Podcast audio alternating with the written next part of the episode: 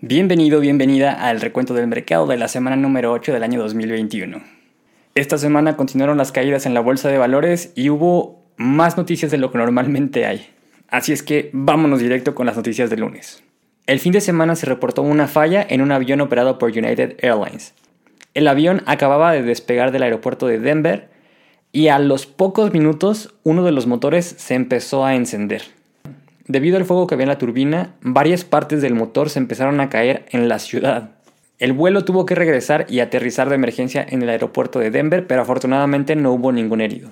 La mala suerte es que este avión era parte de los aviones que le vendió Boeing a United Airlines, en específico el modelo 777. Boeing parece que ya es cliente frecuente de los escándalos porque lleva años con problemas en varios de sus aviones con este problema ahora tendrán que dejar castigado al 777, ya no va a poder volar hasta que descubran la causa de la falla. Se cree y se tiene pensado que el origen de la falla fue fatiga de material, ya era muy viejo el motor. Pero hasta que no se completen las investigaciones no hay nada concreto. Este día el precio de la acción de Boeing bajó 2.11%, cerrando la sesión en 212 dólares con 88 centavos.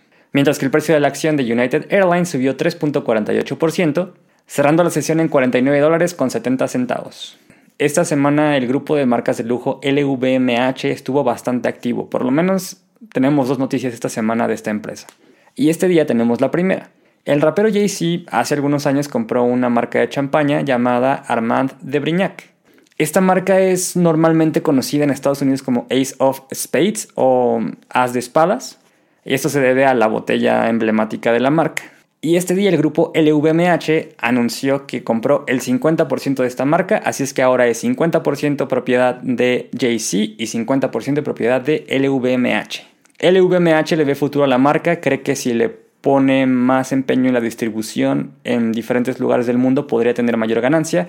Y al parecer JC concuerda con esta idea, por lo que decidieron venderle la mitad de la compañía. Este día el precio de la acción de LVMH subió 0.2%, cerrando la sesión en 542 euros con 90 centavos. Y vamos con las noticias del martes. El martes se anunció que ATT estaba en negociaciones para vender DirecTV, ATT TV y Uber's a la empresa privada TPG.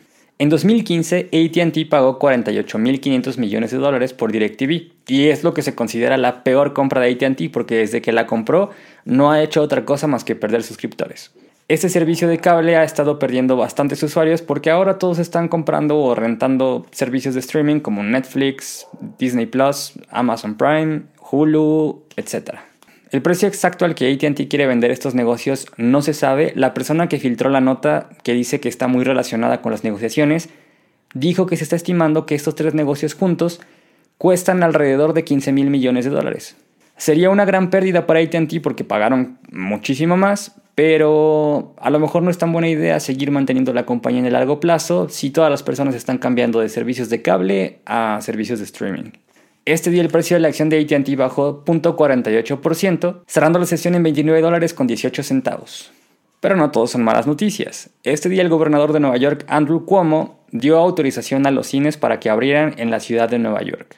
Después de estar casi un año cerrados por la pandemia y estar tratando de presionar a los gobernadores de poder abrir con algunas restricciones, el gobernador de Nueva York cree que en este momento ya pueden operar, pero sí les puso ciertas restricciones. Los cines que estén dentro de la ciudad de Nueva York únicamente van a poder operar al 25% de su capacidad, y esto siempre y cuando el 25% no pase de 50 personas. Es decir, si el 25% de la capacidad del cine pasa de las 50 personas, ni modo, el límite son 50. Estas 50 personas tendrán que respetar las medidas de distanciamiento social y tendrán que tener cubrebocas en todo momento. Del lado de los cines, ellos tienen que tener un control de seguridad muchísimo más estricto y un protocolo de limpieza impecable. Se espera que con esta noticia y con los cines en Nueva York abriendo, varias casas productoras de películas ya se animen a estrenar películas que la gente está esperando que fueron retrasadas por la pandemia. De ser así, los cines empezarían a ver un poco más de gente regresar a las salas y generar un poco de dinero que ahorita se han estado endeudando bastante. Este día, con esta noticia, el precio de AMG subió 17.56%, cerrando la sesión en 7 dólares con 70 centavos.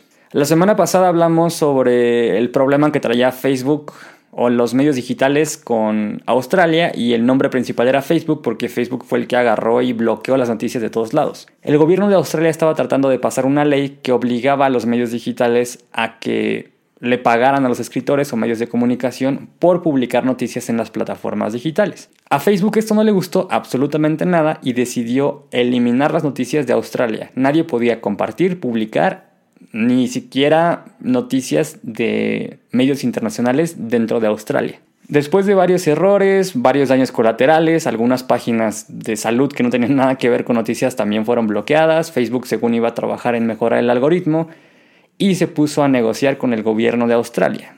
No sabemos cuánto tiempo duró la negociación, pero se sabe que al final de esa negociación llegaron a un acuerdo. Facebook prometió regresar las noticias a la plataforma en este país siempre y cuando le hicieran unos ajustitos a la ley que estaba intentando meter a Australia. Dentro de esos ajustes están tres principales. El gobierno de Australia va a respetar los acuerdos que tengan los medios digitales con los medios de comunicación. Es decir, que si el acuerdo que tiene Facebook con algún medio de comunicación de noticias no está dentro del costo que según el gobierno de Australia debería de pagarle Facebook a estos medios, pero el medio aceptó, no hay ninguna manera de que el gobierno castigue a Facebook. En caso de que el gobierno de Australia decida que Facebook o cualquier plataforma digital le tenga que pagar dinero a un medio digital nuevo al que no le esté pagando en este momento, el aviso se le tiene que mandar a la plataforma digital, en este caso Facebook, con un mes de anticipación. En este mes Facebook puede negociar con el medio de comunicación para ver si llegan a un acuerdo de algún precio que le convenga a ambas partes.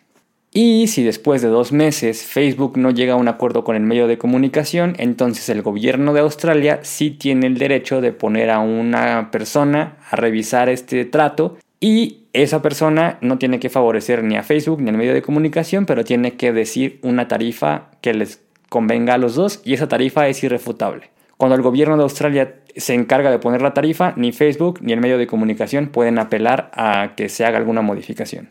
Habiendo aclarado eso, el gobierno de Australia hizo las modificaciones respectivas y Facebook restaura las noticias sin ningún problema. Este día el precio de la acción de Facebook subió 2.12%, cerrando la sesión en 256 dólares con 59 centavos. Y al parecer desde que Tesla hizo la compra de Bitcoin se empezaron a destapar un montón de empresas que ya tenían Bitcoin antes pero ahora están comprando más. Y ese fue el caso de Square. Square es la segunda empresa del CEO de Twitter, Jack Dorsey, y esta empresa se dedica a puntos de venta. Este día anunciaron que compraron 170 millones de dólares en Bitcoin. Con la compra que ya habían hecho el año pasado y la que hicieron este mes, se estima que Square ahora tiene Bitcoin equivalente al 5% del efectivo o equivalentes de efectivo de la compañía. Este día el precio de la acción de Square bajó 4.29%, cerrando la sesión en 256 dólares con 59 centavos. Y empezamos el miércoles con una noticia que también está relacionado al Bitcoin, pero esta vez no es de Square ni de Tesla, sino de MicroStrategy. Esta empresa también está impulsando la compra de Bitcoin, ya lo había hecho antes que Tesla, y este día decidió comprar más Bitcoin.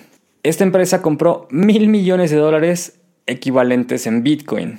Este día el precio de la acción de MicroStrategy subió 18.29%, cerrando la sesión en 817 dólares con 69 centavos. Y para seguir la tendencia de cosas volátiles en las noticias, este día GameStop volvió a dar de qué hablar. Esta vez se informó que GameStop decidió reemplazar al CFO Jim Bell.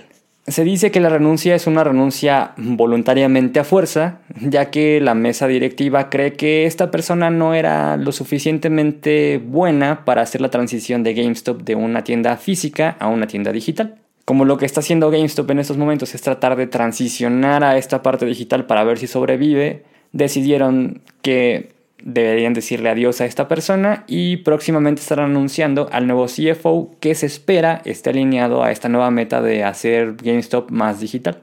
Jim Bell dejará de ser el CFO de GameStop a partir del 26 de marzo y esperemos que para entonces ya se diga el nombre de la persona que lo va a reemplazar. Y como no podía faltar la volatilidad en GameStop, este día subió 103.94%, cerrando la sesión en 91 dólares con 71 centavos. Vamos ahora con un tema más tranquilo, no tan volátil como Bitcoin o GameStop, pero que es de un tema de moda, los carros eléctricos.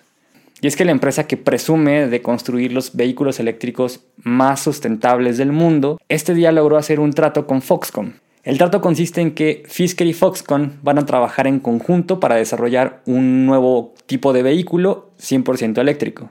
Se espera que este vehículo esté disponible en el último trimestre del 2023 y Foxconn está estimando ensamblar 250.000 vehículos al año. Este vehículo se va a distribuir en Norteamérica, Europa, India y China. Como dije en recuentos pasados, la competencia de carros eléctricos se está poniendo bastante interesante. Este día el precio de la acción de Fisker subió 38.61%, cerrando la sesión en 22 dólares con 58 centavos. Y así terminamos el miércoles y vamos con las noticias del jueves.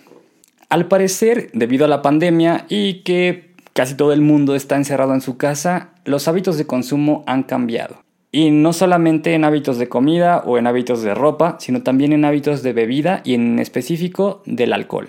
Hace algunas semanas te platiqué que Uber compró Drizzly, que es una tipo Uber Eats pero de bebidas alcohólicas. Pepsi se dio cuenta de estos cambios y ahora está proponiendo una nueva línea de bebidas. A partir del 1 de marzo, Pepsi va a lanzar una marca en Estados Unidos llamada Neon Zebra. Esta marca va a un nuevo hábito de consumo que se está generando en personas de entre 21 y 30 y tantos. Pepsi se dio cuenta de que las personas ahora están pidiendo alcohol a domicilio y están tratando de hacer o de replicar la experiencia que tendrían en algún bar o en algún antro al hacer bebidas o cócteles de buena calidad. En este momento hay un vacío en este mercado, no hay ingredientes con los cuales hacer este tipo de productos tan profesionales y aquí es donde entra la marca Neon Zebra. Esta marca ofrece a las personas mezcladores para bebidas alcohólicas. Pepsi dice que una lata va a alcanzar para hacer dos cócteles y tiene cuatro sabores. Margarita, daiquiri de fresa, whisky ácido y mojito. Esto va muy de la mano con la noticia que di hace algunas semanas de Heineken, que ellos también están tratando de hacer bebidas no alcohólicas. Al parecer estas marcas están esperando que esa nueva tendencia llegó para quedarse y se están preparando para ofrecer los mejores productos para hacer la experiencia más divertida. Este día el precio de la acción de Pepsi bajó 1.58%, cerrando la sesión en 130 dólares. Vamos ahora con dos noticias laborales. La primera de Costco. Este día Costco tomó la decisión de subir el salario mínimo por hora de los trabajadores en Estados Unidos a 16 dólares. Con esto Costco se convierte en la empresa de su sector que paga mejor a los empleados. Estos 16 dólares ponen a Costco arriba de Amazon, Best Buy y Target. Esta noticia va muy de la mano a un rumor que existe por ahí que dice que el presidente de los Estados Unidos, Joe Biden, va a presentar una iniciativa para promover que los salarios de algunos sectores en Estados Unidos suban de precio. Mientras tanto, las empresas competidoras de Costco van a tener que hacer algunos ajustes para tener algún atractivo y que las personas quieran trabajar ahí. Este día el precio de la acción de Costco bajó 2%, cerrando la sesión en 333 dólares con 90 centavos. Y mientras Costco le sube el salario mínimo a los trabajadores, Best Buy toma la decisión de despedir a 5.000 empleados y cerrar algunas tiendas. A Best Buy con la pandemia no le ha ido tan mal. Aunque sí, la mayoría de las tiendas no ha reportado grandes ventas, las ventas digitales para Best Buy subieron demasiado. Por esta razón, ahora Best Buy está tratando de transicionar a un negocio más digital, por lo cual los empleados que tienen en tiendas físicas que tienen planeada cerrar, pues ya están sobrando. Al parecer van a tratar de hacer las tiendas ahora más pequeñas y tener menos empleados de tiempo completo y utilizar más trabajos de medio turno. Este día el precio de la acción de Best Buy bajó 9.27%, cerrando la sesión en 102 dólares con 94 centavos. Este día Target anunció que va a abrir unas mini Apple Store en 17 tiendas repartidas en los Estados Unidos. El objetivo de estas mini tiendas es mejorar la experiencia de compra de los productos Apple en las tiendas Target. Aunque los trabajadores que van a estar en estas mini tiendas son trabajadores de Target, Apple los va a capacitar para que la experiencia sea muy similar a una tienda de Apple Store real. Y no solo eso, los clientes frecuentes de Target van a poder tener un descuento del 5% en todos los productos Apple que se vendan en esa tienda. Este día el precio de la acción de Target bajó 1.07%, cerrando la sesión en 185 dólares con 8 centavos, mientras que el precio de la acción de Apple bajó 3.48%, cerrando la sesión en 120 dólares con 99 centavos. Y para la última noticia del jueves, vamos con una mala noticia de Hyundai. Este día Hyundai anunció que se va a ver forzado a realizar la reparación de varios vehículos eléctricos que se podría convertir en la reparación más cara de la historia automotriz. En específico, Hyundai tendrá que reparar 82 mil vehículos, todo porque se ha reportado que 15 baterías de los carros eléctricos se han incendiado. Afortunadamente, estos incendios no han dañado a nadie todos han ocurrido cuando el vehículo está parado y sin nadie adentro, pero no pueden seguir así. Las baterías son manufacturadas por LG, Aparentemente hay algo que está haciendo un corto en la batería que provoca que se esté incendiando. Los modelos afectados son el Konak, Ionic y el X-City. Este día el precio de la acción de Hyundai bajó 1.21%, cerrando la sesión en 48 dólares con 15 centavos. Y ahora sí vamos con el último día de la semana y las últimas cuatro noticias. Empezamos con Hasbro. Hasbro se está adaptando a las nuevas reglas sociales. Y la manera que encontró para hacerlo es con el juguete famoso que salió en la película de Toy Story, el señor cara de papa o Mr. Potato Head. A partir de ahora Hasbro va a eliminar el Mister de Potato Head o el señor de cara de papa y únicamente se van a referir a este producto como cara de papa o Potato Head. Con este cambio dan a entender que es un juguete inclusivo y que no solamente es un señor o una señora, puede ser lo que sea. Aunque hay que aclarar que el juguete va a seguir existiendo, va a seguir existiendo el señor cara de papa y la señora cara de papa. Lo único que cambia es que ahora la marca no es el señor cara de papa, sino cara de papa.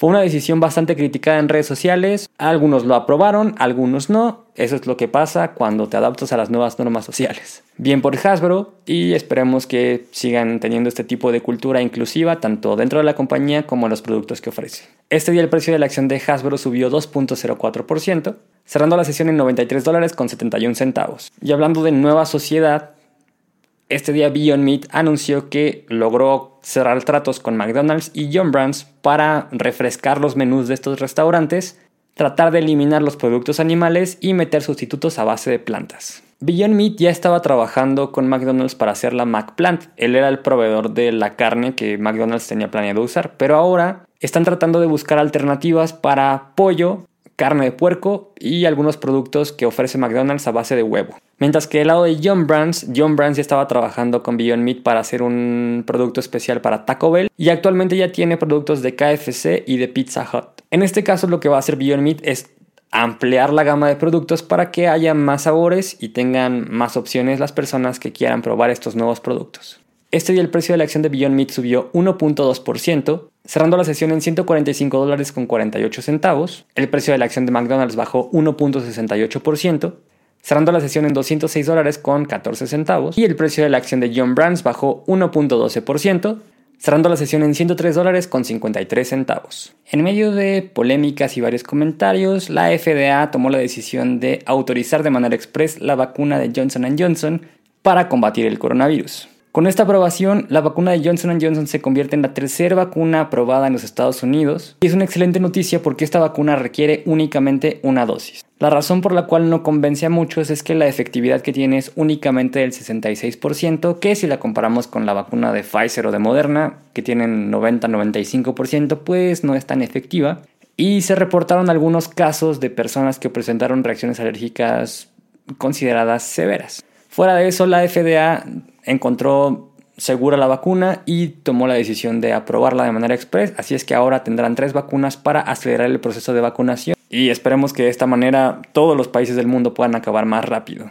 Este día el precio de la acción de Johnson Johnson bajó 2.64%, cerrando la sesión en 158 dólares con 46 centavos. Y vamos con la última noticia de la semana.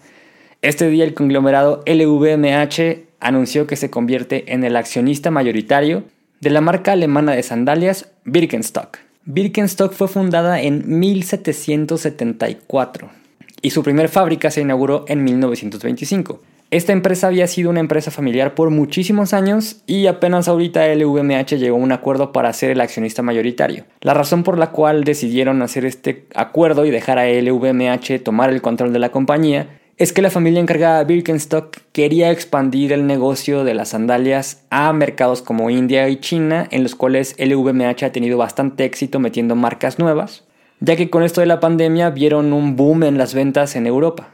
Aunque LVMH tiene el control de la empresa y se convierte prácticamente en el dueño, la familia va a seguir revisando y al tanto de la empresa para que sigan ofreciendo los productos de alta calidad que tanto vienen ofreciendo hasta ahora. Este día el precio de la acción de LVMH bajó 1.13%, cerrando la sesión en 525 euros. Y con eso terminamos las noticias de la semana. Espero que hayas tenido una excelente semana. Fue una semana complicada en la bolsa de valores, hubo bastantes caídas, pero no te preocupes, en unos años seguro ni te acuerdas. Recuerda que el peor instrumento de inversión es ese que no conoces, así es que antes de invertir en lo que sea, primero investiga cómo funciona y ya que le entiendes, ahora sí, estás listo para empezar a invertir. Recuerda que cualquier duda o pregunta puedes encontrarme en mis redes sociales como Recuento Mercado o en mi página de internet recuentomercado.com. Recuerda suscribirte y compartir para estar siempre, siempre enterado de todo lo que pasa alrededor de tus empresas. Nos vemos la próxima semana aquí en el Recuento del Mercado. Mi nombre es Ascari García, soy inversionista y recuerda que tú también puedes serlo.